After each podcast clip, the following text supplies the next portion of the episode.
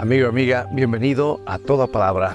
Hoy leeremos esta poderosa declaración que se encuentra en San Juan 1.1. En el principio ya existía la palabra y aquel que es la palabra estaba con Dios y era Dios.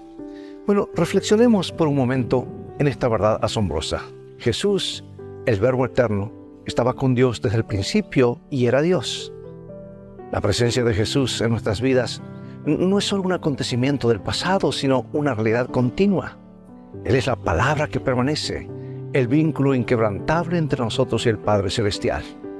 Y en medio de nuestras alegrías y desafíos, en la luz del día y en la oscuridad de la noche, Jesús está presente, porque Él es la palabra que no se desvanece.